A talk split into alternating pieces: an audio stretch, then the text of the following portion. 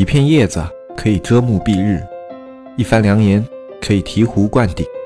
我们在前方披荆斩棘，希望后来者一帆风顺，共享商业智慧，共享创业成功。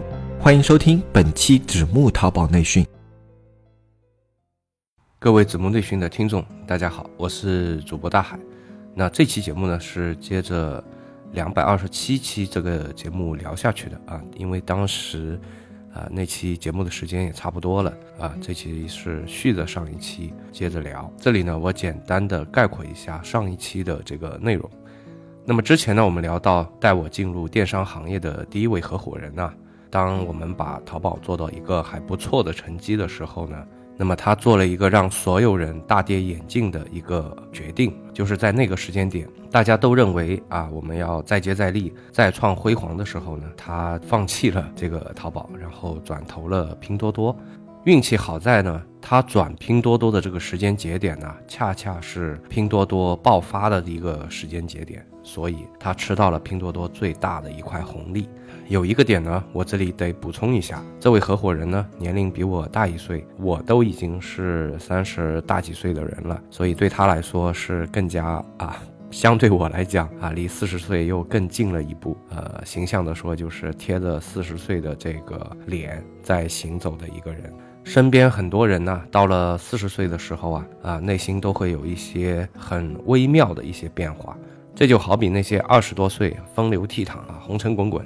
见到一个盘一个的这个青春年少啊，到了三十多岁的时候都会收心一样。那么很多三十多岁的中青年呢，啊，到了四十岁这个标准中年的一个年龄段呢，都会不约而同的有些偏好于那些啊不那么折腾啊，不是那么经常动不动就清零的那种生意。而且我的这位合伙人呢，也是比较年轻的时候就开始创业了啊，二十出头吧就出来闯荡了，一直到现在啊，我想他的一些心理感受，我还是呃能够有所体会的吧。欠了家人和孩子太多的这个心理债，内心呢是有一些负罪感的啊，所以我这位合伙人开始啊考虑，就是在今年过年的时候啊，他也开始考虑转行一个不那么折腾的行业了。可能有些小伙伴要问了，说大海啊，你的意思就是说电商是一个特别折腾的行业喽？你为什么会觉得电商这个行业很折腾呢？其实呢，说折腾确实也不太确切啊，因为只要你是出来做事情的，那么没有什么行业是不折腾的，并且如果你是脱离平台进行创业的话，这个折腾程度的话，要比在啊平台上创业要。要累得多，或者说折腾的多了。确切的说，针对于啊电商行业的从业者，这个行业呢是一个具有极强的爆发力，但是呢却非常缺乏沉淀的这么一个行业。也正是因为这个行业的这个特性啊，所以呢是深得广大青年创业者的喜爱啊。为什么是青年创业者的喜爱呢？很简单嘛，它是一个比较有爆发力的行业。年轻人嘛，要什么沉淀呢？对吧？啊，我们年轻啊，我们就是要爆发。你这个打个比方嘛，就好比说年轻人买车喜欢什么车呀？啊，喜欢性能的，对吧？动力要猛啊，百公里加速度要快啊，那个排气一定要是吧？隆隆作响啊，那才够帅是吧？那才够激情。什么沉稳啊、安静啊、舒适性啊啊，那不就是像大海这种中老年人的追求吗？好了啊啊，我不在这里调侃自己了啊。那么我们说回来。那年龄呢，真的是一个特别有意思的东西。当你很享受啊，一个人安安静静的这么平平淡淡的过日子的时候，然后突然有一天，对吧？你就想呃找个人安定下来啊。曾经你可以一个人吃饱啊，全家不愁，就这么潇潇洒洒的过。然后突然有一天啊，你也开始要考虑到明天，是吧？那么这些都是和年龄是很有关系的。我们这一群中老年电商人呢，也开始慢慢感受到了一个岁月的力量。突然想做一些不是那么有爆发力啊，但是，呃，需要有一些沉淀的这么一些事情了。对了，我这里再补充一点啊，为什么说电商的这个沉淀性比较差啊？注意是比较差啊，不是完全没有沉淀啊，免得有些杠精要跟我杠。呃，原因特别简单啊，我们所做的这些平台，对吧？是马爸爸的，啊，是东哥的，啊，是小黄哥的。那么所以呢，啊，你得跟着他们的规则来。你对你所从事的这个行业的积累，你说了不算啊，要他们说了才算。比如说，呃，你这个企业要转型到一个相对高端一点的产品，因为你在低端产品上已经积累了很多年了啊，也吃了不少苦了，那么时机也比较成熟了。你觉得明年恰好了，正好是这个时间节点啊，特别好。对这个企业来讲的话，你可以转型了。然后呢，拼多多说今年我们的策略是大打低价牌，然后淘宝说我们跟你干，是吧？我们要去抢那个四五六线城市的阿姨大妈。那么这个时候，就算你的决策对你的企业来讲是对的，啊，那不好意思，如果你不跟着大盘走呢，那么你在这个平台里啊，你就是一个边角料，对吧？你就是一个鸡饲料。其次呢，对于平台来讲的话，啊，是一定要百花齐放、百家争鸣的，所以也不可能啊一直让你长期霸占着这个头部的资源，或者说啊平台发现了自己的平台里大部分的类目都被这些寡头垄断的话，那么他们也会想方设法的去。啊，拉低一下你的这个头部效应，这个大家都懂的啊，我这里也就不多啰嗦了。电商可以让你爆发，这个是没错的啊，却很难让你风光很久，或者说基业长青吧。这个在电商平台上是特别特别难的。这也就算解释了我之前啊，应该是很早以前我录过一期节目，叫“如果有一天你不做淘宝了，做什么？”这算是我和我身边同龄的这个电商创业者的一个共同的感悟啊。也许你现在才二十出头，是吧？风华正茂呢，啊，你可能觉得，哎呀，这个我现在还早呢，我不用考虑。但是呢，这些好歹是我们切身遇到的，或者是我们的一个切身体会。所以呢，如果你能够更早的为自己做一些人生规划，那么你的人生道路肯定会比我们这批老的电商人呢走得更加的从容稳健。这也是我们把这些想法呀、感悟呀分享出来的一个初衷。纸木电商社区，这是两个淘宝人发起的电商社区。黑泽、大海吃过淘宝的亏，尝过淘宝的甜，现在他们想让更多人尝上淘宝的甜，少吃淘宝的亏。你是否对外面学院动辄千元的课程费用望而却步？你是否因为时事消息慢人一步而后悔不已？现在加入纸木淘宝社区，这一切都将不是问题。只需每天一元钱，畅快阅读各个学院千元系列淘宝课程，更有外网精选图文内容，一手干货，最新规则，实时玩法，严打预警。你需要的一切，只要每天一元，让原本大卖家才有的资讯内容实时呈现在你的眼前。三百六十五元一年，没有比这更超值的电商社区。每天一元钱，让天下没有难做的电商。嗯，说了那么多，那我合伙人到底在考虑转什么行业呢？其实呢，之前那期啊，我已经提到过了啊，他打算转那个旅游业。大家可能又要说了，现在这个时间节点转这个行业会不会太晚了？是的啊，如果你是走旅行社的这种路线呢，确实是太晚了啊，他可没打算走那个旅行社的路线。那么具体的这个该往哪个方向去做呢？因为现在还处于一个考虑、考察和准备的阶段，所以说太细的这个东西也没定下来。不过大的方向呢是可以确定的，就是做个性化的一个旅行体验的一个路线。不是那种跟团游啊，他的这个这个路线跟我个人的喜好是非常符合的啊，或者说是极其符合的。其实这个事情在国内也有很多人在做，其实国外呢也有人做，只不过是做的人相对少一点。有那么一批人，他们专门是做那个旅行啊这种新的这种景点的开发啊，然后线路的开发啊。这个最早的时候是从那个呃，我想想，应该是从那个。车友会吧，是从车友会开始的，就是做一些自驾游的一些线路开发，会先有一些人去呃探个路啊。最开始的一个一点零版本是这么来的，后来呢，就是这个东西很受欢迎啊，然后就有一些呃机构啊、旅行公司啊，他们也加入进来了。所以说现在这个国内是已经做了有一段时间了，但是相对于这种成熟的这种跟团游啊、旅行社的那种模式来比的话，它还处于一个呃初期。那么你就更不用说是欧洲国家是吧？北美国家啊，东南亚国家的这种线路开发了，那个是处于种子期是吧？胚胎期还没到呢。那么我在录这个节目的时候呢，他也正非常辛苦的奔波于各个东南亚的各个国家啊，真的是非常辛苦啊。他要去体验各个国家的这种不同的沙滩呐，不同的这种风土人情啊，或者是可能存在的这个市场空缺。聊到这里呢，这期节目是不是就结束了呢？啊，当然不是啊。接下来呢，我还要分享两个啊，我所遇到的中年大叔逃离北上广，成功啊投身于旅游事业的这么两个创业故事吧。其实也算不上创业，因为这两个人都不是带着明显的目的性去做这个事情的。到了那个环境啊，就是你换了一个环境，可能在国内的话，大家都很紧张，大家都是就是不停的会担心明天会怎么样，然后未来啊什么的事业啊，都整天想这个。可能你换个环境吧，就比方说到了北美或者是东南亚的这个海滩边啊，你可能会想一些别的东西啊。这两个人呢，我叫他们大叔有点不厚道啊，因为他们跟我的年龄应该是差不多的。这两个，一个呢是我接触到的，一个呢是我听到的，然后还巧了啊，真的是一个是北京，一个是上海。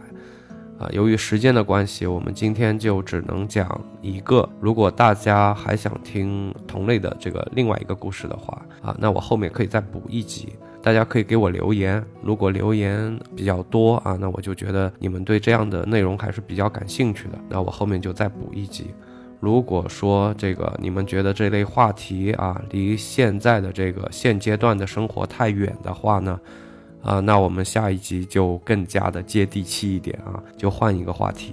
那么先来聊一下第一个，就是我在一次旅行中认识的。从他的故事里呢，大家可以知道为什么大家觉得旅游市场已经发展了这么多年啊，已经是一个非常成熟，甚至是一个红海的一个市场，却依然还有大把的机会啊。那么这个是我去年在长滩旅行的过程当中啊认识的。呃，这个故事的主人公呢叫 Michael 啊，然后之前是生活在上海的浦东，好像。是啊，也有可能，听众当中就有人去过 Michael 的店啊，我觉得这个概率还是蛮大的，因为本来这个去长滩的中国人就特别的多，然后到那边的话，呃，我感觉去潜水的应该是占绝大多数的吧，啊，因为可能长滩是啊我们这边过去时间花的最短的一个，然后海底的景色相对于比较好的一个地方了。啊，当然这两年不行了，前几年是非常好的这个海底的景色。那我们不聊景色吧，我们还说回来啊，Michael 呢之前是一名地地道道的一个公司的经理，由于呢自己比较喜欢潜水，然后呢，呃，那他跟我们所有人的选择一样啊，只不过他来的比较早，那么他就来长滩潜了几次，就这么几次呢，哎，他就爱上了这个地方。回去以后啊，他就开始考虑。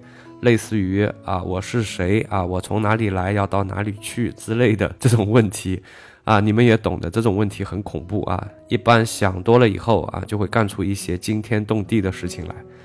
那 Michael 呢，由于想了这类问题了，然后他觉得，嗯，自己一直是为了生存啊，为了金钱啊，或者是为了尘世间这种虚荣心啊，把自己搞得特别的疲劳。转眼呢，自己都快要到四十岁了，对吧？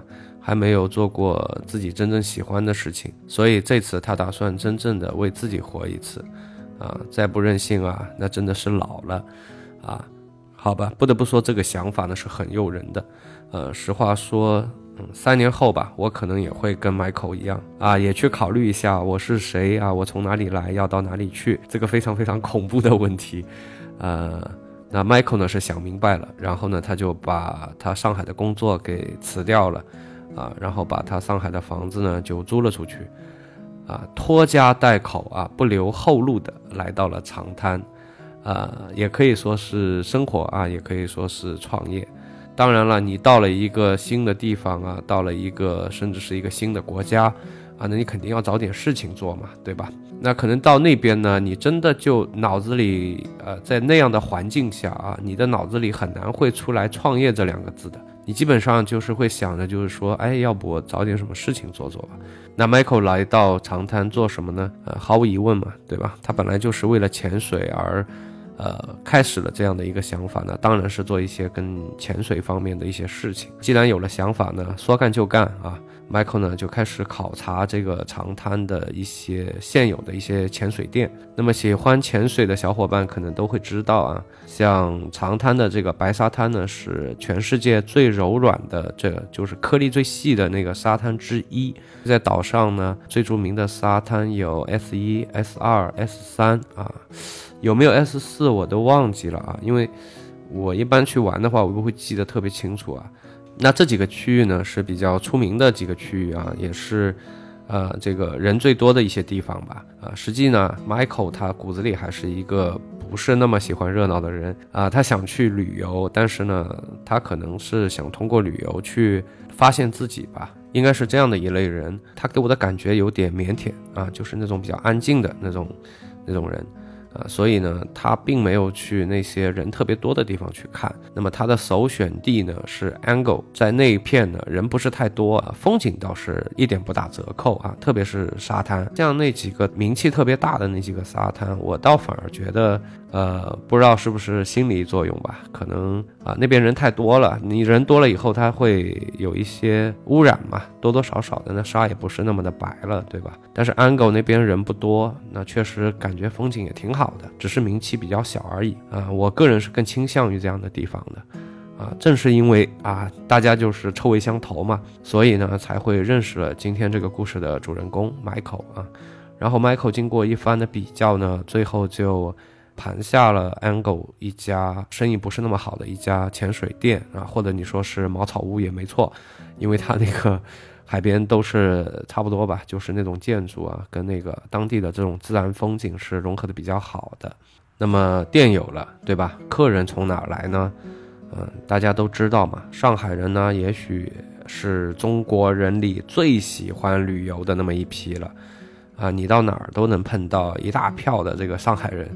啊，有时候在飞机上，特别是在飞机上，因为啊，我这边坐飞机的话，经常是去那个浦东机场嘛。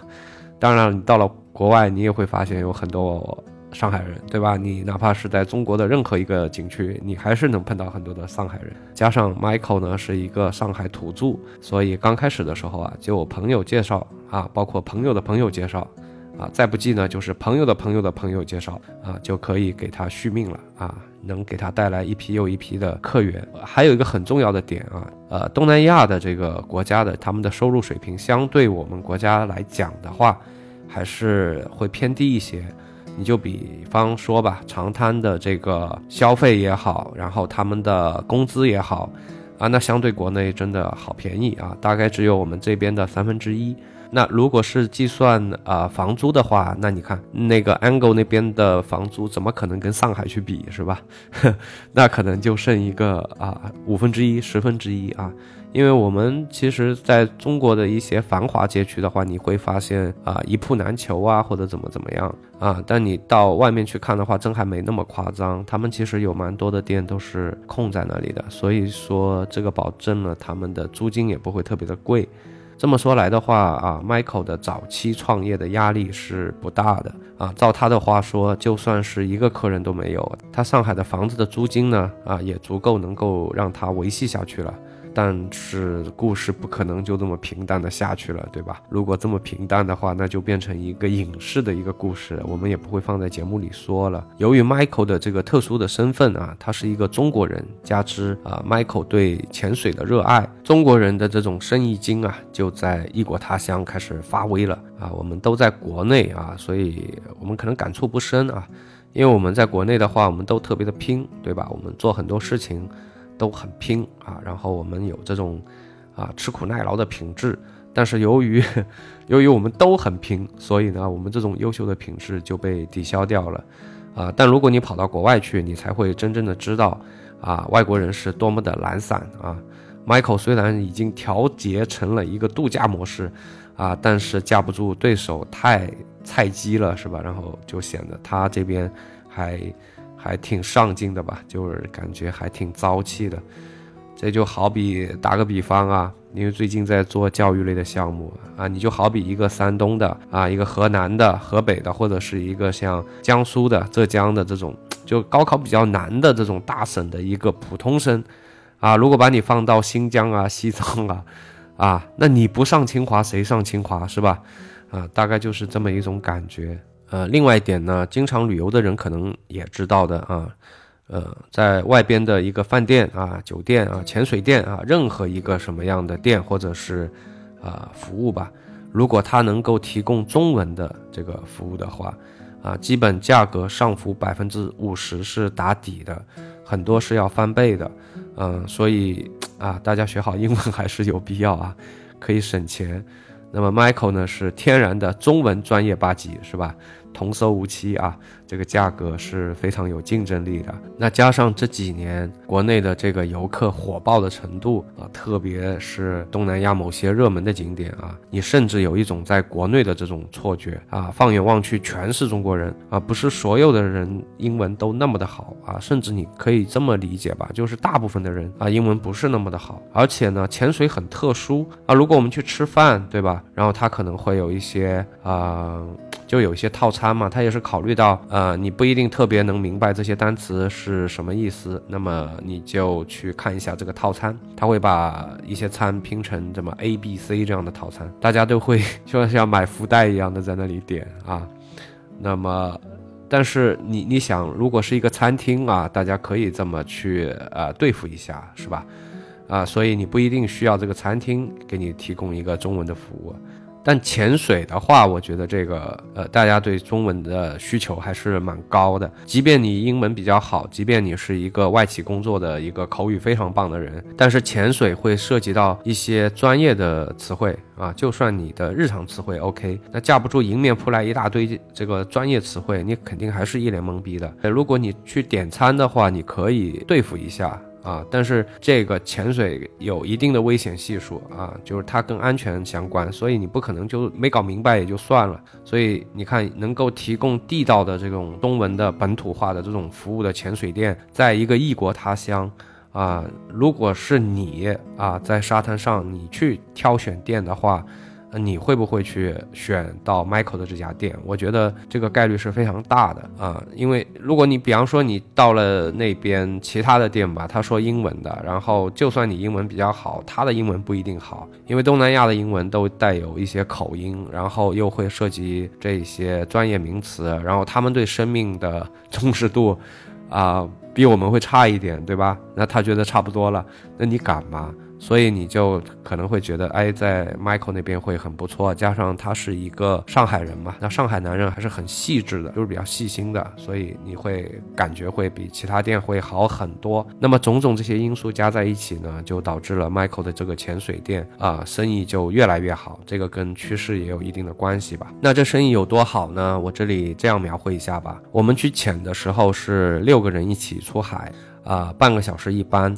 那么几艘船在那里跑来回，整个下午的话，啊，我看他们的船就几乎没有停过。费用的话是二百五十块钱到三百块钱一个人吧，呃，那是不是比我们大部分的淘宝店要强一些，对吧？当然，你就算比流水都会比我们强一些，你就更不用说去比利润了。而且人家是沙滩、阳光、大海、比基尼就把这个钱给挣了，是吧？然后你在那里打包发货，是吧？售后，然后 还要开车，是吧？烧钱，然后去赚一些比较微薄的利润啊。嗯，这个算了，不比了啊。人比人得，人比人得气死人。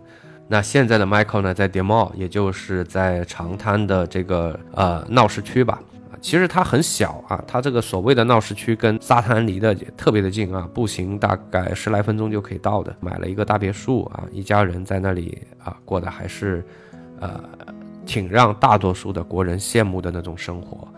说到这个长滩的别墅，我也当时看了一下啊，因为我们走过去的路上嘛，正好旁边有一些在卖的啊，我们就看了一下，大概是在。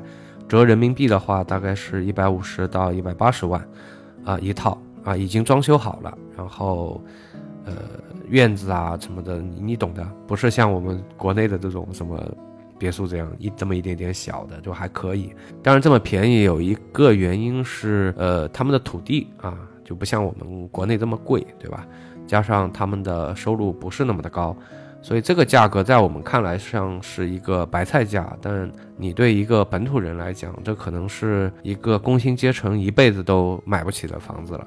那节目的最后呢，我还想补充一个非常重要的点啊，解释了啊为什么我的合伙人现在还想要去探一探这个市场，啊，也解释了为什么说 Michael 这样一个一个人是吧，冲到一个异国他乡，也能够把自己所热爱的事业给做起来呢？